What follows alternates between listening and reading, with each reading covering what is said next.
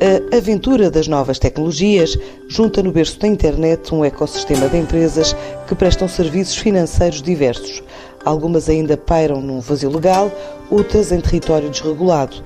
Neste domínio entram as moedas virtuais, em crescente procura, os operadores tecnológicos, já batizados de fintechs, e uma nova diretiva comunitária para agilizar processos já a partir de 2018 e que pode mudar o sistema de pagamentos bancários tal como o conhecemos hoje. Uma realidade que mereceu reflexão na recente Money Conference, promovida pela TSF Dinheiro Vivo, no CCB, onde a própria Secretária de Estado da Indústria, Anna Lehmann, falou dessa autêntica revolução em marcha. A revolução, de facto, tecnológica, baseada na economia eh, digital e no paradigma 4.0, está em curso. Está em curso e ninguém a vai parar. Por isso é que precisamos discutir a sério. Os bancos não são alheios, e todo o setor financeiro, aos desafios da digitalização, da formação dos recursos humanos e do profundo ajustamento do modelo de negócio que isso vai implicar. Entre resistentes e defensores das tecnológicas financeiras e da própria moeda virtual, Sebastião Lencastre, o CEO da EasyPay, acredita que a Bitcoin será a forma de pagamento do futuro como já se experiencia na Suíça. O exemplo da Suíça, onde eu posso pagar eh, os impostos com bitcoins, onde eu posso pagar o comboio com bitcoins. Portanto, eu acredito que mais comerciantes eh, venham querer adotar esse tipo de moedas. Essa é uma realidade e é inevitável, nós não vamos fugir dela e o problema não é a volatilidade da moeda porque isso faz parte da construção da própria moeda. Portanto, a moeda foi construída assim, com volatilidade. Nós temos é que aprender a viver com isso. Para esta tecnológica que oferece serviços de pagamento e agiliza métodos de realização financeira, há oportunidade de negócio pela falta de reação da própria banca, apesar de reconhecer ainda algumas dificuldades junto de potenciais clientes. É evidente que aquilo que a EasyPay faz é viver na ineficiência da banca. É, é mesmo isso. Agora, eh, se eu desejo que eles, eh, que eles morram, não, nem pensar, nós precisamos, nós precisamos deles. Mas é muito difícil, às vezes, convencer empresas uh, a implementarem estes meios e a, e, a, sentirem esta necessidade que os clientes deles querem. E, e, pronto, e as pessoas às vezes parece que não querem ouvir, não querem ouvir esta revolução que está a acontecer no mundo, que é um bocadinho silenciosa, é? mas que acontece a uma velocidade extraordinária. E eu acho que a maior ameaça dos bancos é não terem uma capacidade de reação. Não terem, não conseguirem. A digitalização do sistema financeiro também está a colocar desafios aos próprios bancos centrais. Eu tenho que eh, concordar que é difícil uma instituição como o Banco de Portugal também eh, se transformar ele próprio, porque isto no fundo é quase como uma metamorfose. É? É, é? é? necessário muita coisa. E, e, e o tema aqui é a velocidade. O tema é a velocidade. E como é que nós podemos ser rápidos? Repare, Portugal tem a maior oportunidade, a maior oportunidade de estar na linha da frente. Mas às vezes nós atuamos como um país grande. Bem, é com cada legislação, é com cada coisa. Isto é horroroso. Nós todos temos que estar empenhados nisto, em saber que temos aqui uma oportunidade. E a oportunidade é que todos os países nesta fase estão, enfim, usando aqui o monopólio, na casa da partida. Com a entrada em vigor a 13 de janeiro da nova diretiva comunitária para regular a atividade de gestão de pagamentos financeiros, os desafios colocam-se às empresas tecnológicas que nasceram de soluções financeiras online, mas também à relação da banca convencional com os próprios clientes. Nos próximos cinco anos, a maneira como nós pagamos vai se transformar completamente. Mas completamente. Na Europa. E provavelmente nós vamos deixar de ter que utilizar o plástico. É, é essa a minha previsão. E isso porquê? Portanto, a diretiva traz duas coisas. Portanto, primeiro, traz transferências instantâneas. Transferências instantâneas é uma coisa que todos nós desejamos. Eu acho que é, uma, é preciso uma ganda lata para eu ir ao multibanco, fazer uma transferência e ele dar-me um papelinho a dizer assim: daqui a 72 horas o seu dinheiro chega àquela conta. Mas que diabo? Então aquilo não é tudo gerido pela mesma empresa, eh, não, eles não são todos acionistas desta empresa, aquilo não é mudar uma posição da A para B. Demora assim tanto tempo o dinheiro a lá chegar. Portanto, a, comunidade europeia, quando olhou para isto, diz: não, agora vamos obrigar os países todos a fazerem transferências instantâneas. Isso significa que, quando eu fizer uma transferência, 10 segundos depois o dinheiro chegou lá. Ou seja, eu vou ter que deixar de mandar um comprovativo de pagamento. Já sobre o aviso da CMVM sobre os riscos do uso da moeda virtual, Sebastião Lencastre critica o que chama de medo em vez de informação. Nós já passámos o tema em que do Adamastor, isso foi há 500 anos atrás. Eh, e, portanto, não se educa um país, nem se educam pessoas a fazendo uh, amedrontações. Primeiro, uh, começando, temos que discutir se é um investimento ou não é um investimento. Se eu comprar mil dólares, estou a investir ou estou a trocar uma moeda. Começa por aí, portanto, chamar aquilo investimento, enfim, não sei se é bem a, a palavra adequada. E, portanto, eh, a minha posição é, nós temos que educar as pessoas. As pessoas têm que perceber o que é que é o Bitcoin. Quem é que aqui tem Bitcoins? Esta pergunta feita, enfim, no Web Summit, 85% da sala tinha bitcoins. Portanto, antes de lançar o medo, nós temos que explicar o que é que é o bitcoin. Temos que formar as pessoas. E depois as pessoas, hoje em dia, são todas inteligentes, espertas, eh, têm acesso à informação, tomam decisões. Portanto, eu acho péssimo um regulador vir fazer este tipo de avisos. Acho péssimo. Não ajuda nada, não contribui nada. Antes, pelo contrário. Duarte Libano Monteiro, presidente executivo da Ebury, a plataforma digital que escolheu o Reino Unido para iniciar atividade de transações em moeda estrangeira, reforça a ideia de que são as novas tecnologias que credibilizam o negócio. É fácil chegar a uma PME e dizer: Olá, eu sou a Ebury, mande-me aí alguns milhões que eu mando para o seu fornecedor. Então é a confiança. O que é que nos apercebemos quando arrancámos o um negócio? Foi porque arrancámos em Inglaterra, motivos de regulação e capital, onde havia o capital na altura, e começámos a expandir pela Europa. Foi que a tecnologia, em geral, ajudou muito ao consumidor final, seja ele uh, empresa ou pessoa, a aceitar novas ideias, como o caso da Ebury. Eu tenho atualmente 25 mil clientes, empresas. Eu vou ter com qualquer PME, eu próprio visito as PMEs em freixo de espada à cinta tipo, e explico o que é que nós fazemos, eles vêm trabalhar connosco se for preciso ou no Algarve, ou onde for. Porquê? Porque a tecnologia já ajudou a que o cliente aceitasse estes novos tipos de soluções no mercado. Mais um gestor que compreende os alertas sobre as bitcoins e outras moedas virtuais não reguladas. As pessoas são adultas e fazem o que quiser com o seu dinheiro. Temos que perceber o que é que estamos a falar aqui. Portanto, é especulação. Já aconteceu com o Felipe na Holanda, já aconteceu com, o imobiliário em Espanha, já aconteceu, não é, não é, não é novidade. Portanto, acho que o alerta vai um bocado. Atenção, para não apanhar uma surpresa e depois não virem dizer coitadinhos, vêm pedir porque eu perdi o meu dinheiro, porque investi, porque o regulador não fez nada para proteger o meu dinheiro. Acho que é por aí que vem o alerta. Se as pessoas, independentemente, querem investir, certo. O que está bem na Bitcoin é a tecnologia que está por trás, não é a especulação da moeda, são coisas completamente diferentes. E por isso é que não estou 100% de acordo que, sim, quem quiser investir, invista. Mas não venha depois reclamar ao regulador de, ah, eu perdi o meu dinheiro. Ah, pá, eu sei, não tivesse posto o dinheiro lá, não é? É uma decisão própria o que, é, o que é que a CMVM está a fazer? E bem, vai-se a proteger. É? A segurança das operações é também preocupação de Miguel Duarte Fernandes, um dos responsáveis pela PayPal em Portugal, que diz ser visível no serviço que oferece. O PayPal teve, teve tanto sucesso no eBay que o próprio eBay acabou por comprar o PayPal. Portanto, o eBay tinha uma, uma solução similar, mas as pessoas queriam era usar o PayPal porque era com o PayPal que se sentiam seguros. O eBay acabou por comprar o PayPal e a partir daí nunca mais parou de crescer. No último trimestre lançámos os números, mais de 218 milhões de clientes em todo o mundo. Em Portugal ultrapassámos há pouco tempo mais de meio milhão de clientes ativos, portanto ativos que utilizam o PayPal frequentemente para pagar. Processámos 354 bilhões, portanto em 2016. Destes 354 bilhões, 100, de, 100 bilhões já foram plataformas móveis, portanto foi também um grande impulsionador do crescimento do e-commerce, quer fora, quer de modo global, quer em Portugal, o e-commerce através de plataformas móveis está a disparar, portanto é incrível. E isto faz com que cada vez mais marcas queiram ter o PayPal porque sabem que é uma base de clientes muito fiel e que se sente muito segura a pagar com PayPal. E a maior parte das lojas tem já esta tecnologia de tokenização. Para a PayPal, o desafio que se coloca no futuro com a utilização das moedas virtuais é a nivelação dos câmbios e das operações. A PayPal é uma empresa de pagamentos e basicamente, Não. ou seja, nós trabalhamos em 200 mercados, aceitamos pagamentos em 100 moedas diferentes, reguladas. Aquilo que eu imagino é como é que um diretor financeiro pode trabalhar com como é que ele vai pagar aos fornecedores. Esse é o desafio.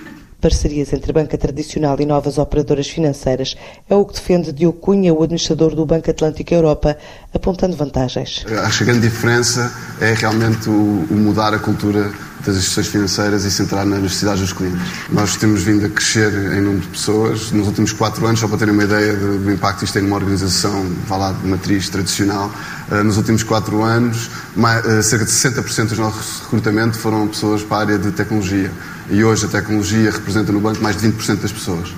Quando há 4 anos era, era 2% das pessoas. Um, isso mostra bem o caminho crítico.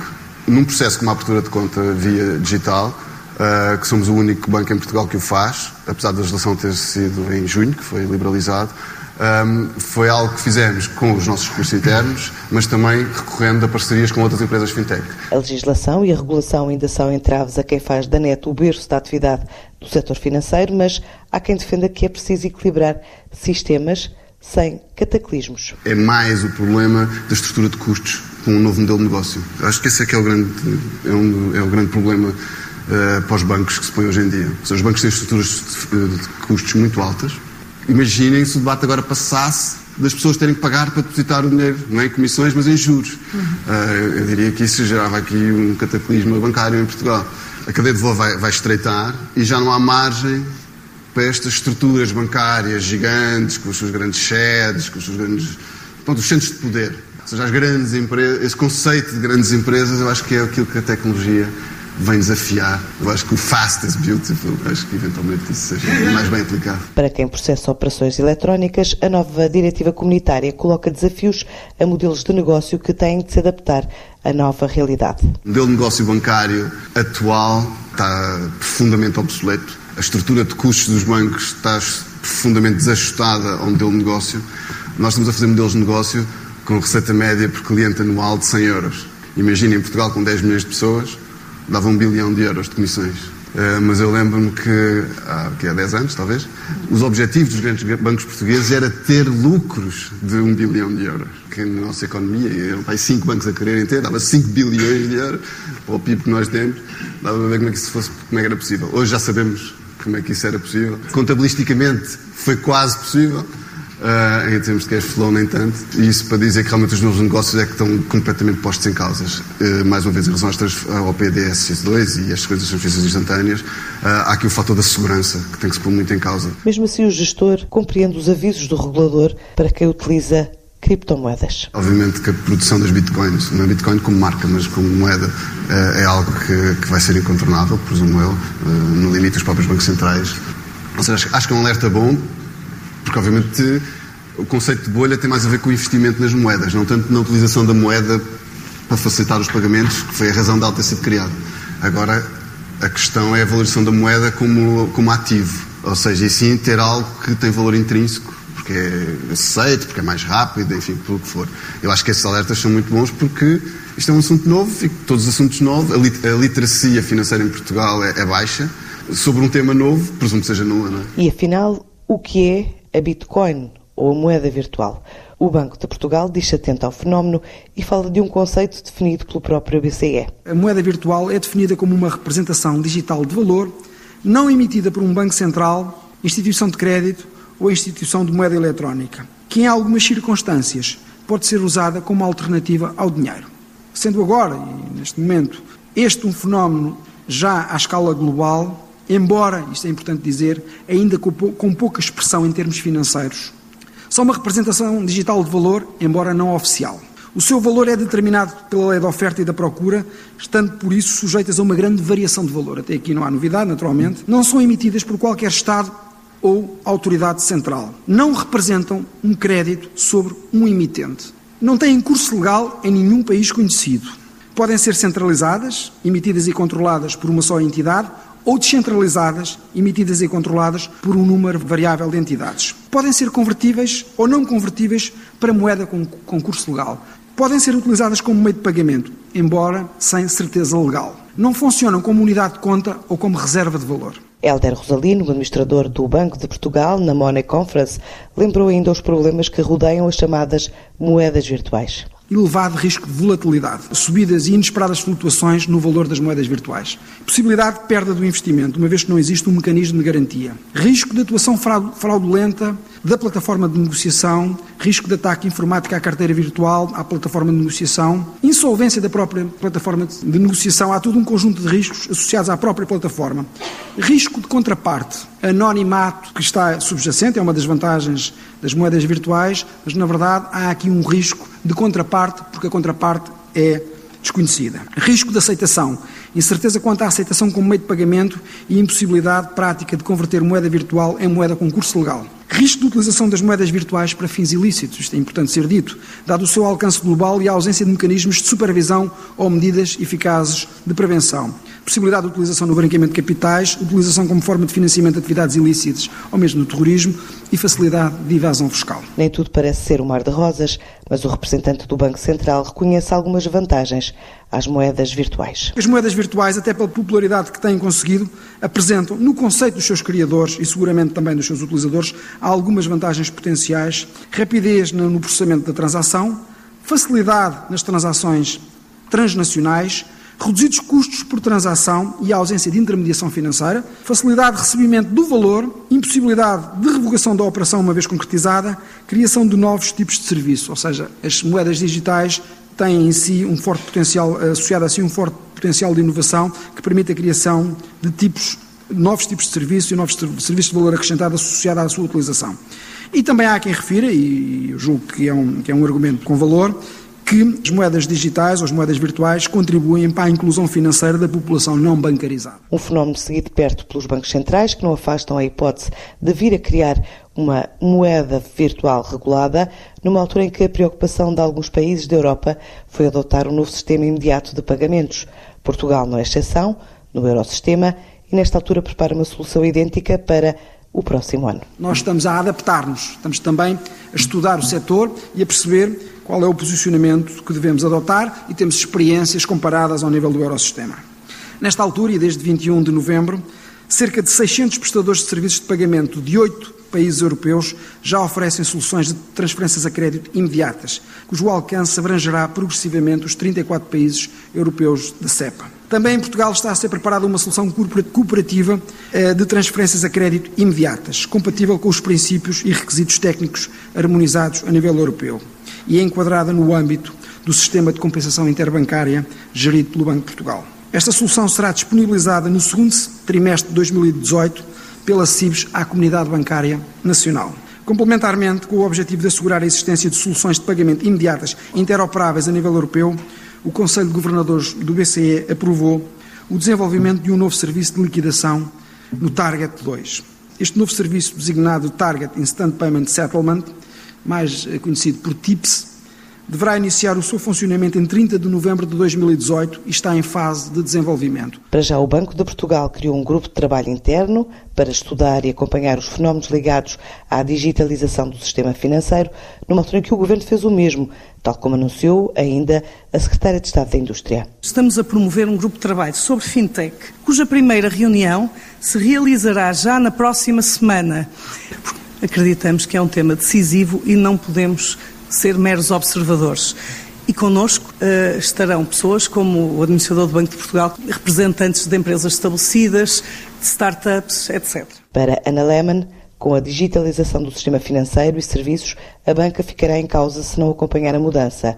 E dá exemplos. Os bancos e o setor financeiro mais tradicional, cujo modelo tem séculos de vida e assenta num determinado tipo de contrato social que está, convenhamos, em cheque, porque está em cheque, mas que lá está com leve oportunidades, devem evitar uma posição de complacência institucional e não podem demitir-se de inovar, adotando novas soluções para um cliente cada vez mais exigente e digital. Para não correrem o risco de caírem na obsolescência, os bancos podem beneficiar da colaboração com as fintech e muitos deles já o estão a fazer, antecipando esta necessária mudança. Portugal tem recebido grandes investimentos no setor financeiro. Por exemplo, um banco de investimento francês que se situou no Porto não tem praticamente um único financeiro. Tem uma equipa de gestão, mas mesmo os gestores são engenheiros de software. 600 engenheiros. Isto mostra que mesmo a banca mais tradicional, grandes bancos globais, estão a perceber a mudança e estão a perceber onde tem que se posicionar. Inclusive, vários grupos financeiros portugueses também estão a perceber. As entidades regulatórias, Banco de Portugal, CMVM, também estão a perceber. Estamos a trabalhar com eles nisto. Até a Federação de Bolsas, a Euronext, que agora também trouxe para Portugal um centro de tecnologias, a operação está povoada por engenheiros de software.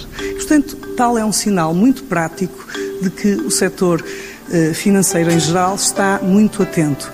Mesmo assim, há ainda desafios suplementares. Um tema que vai voltar a estar no centro das atenções numa conferência que o Banco de Portugal promete para o próximo ano com todos os players do setor financeiro.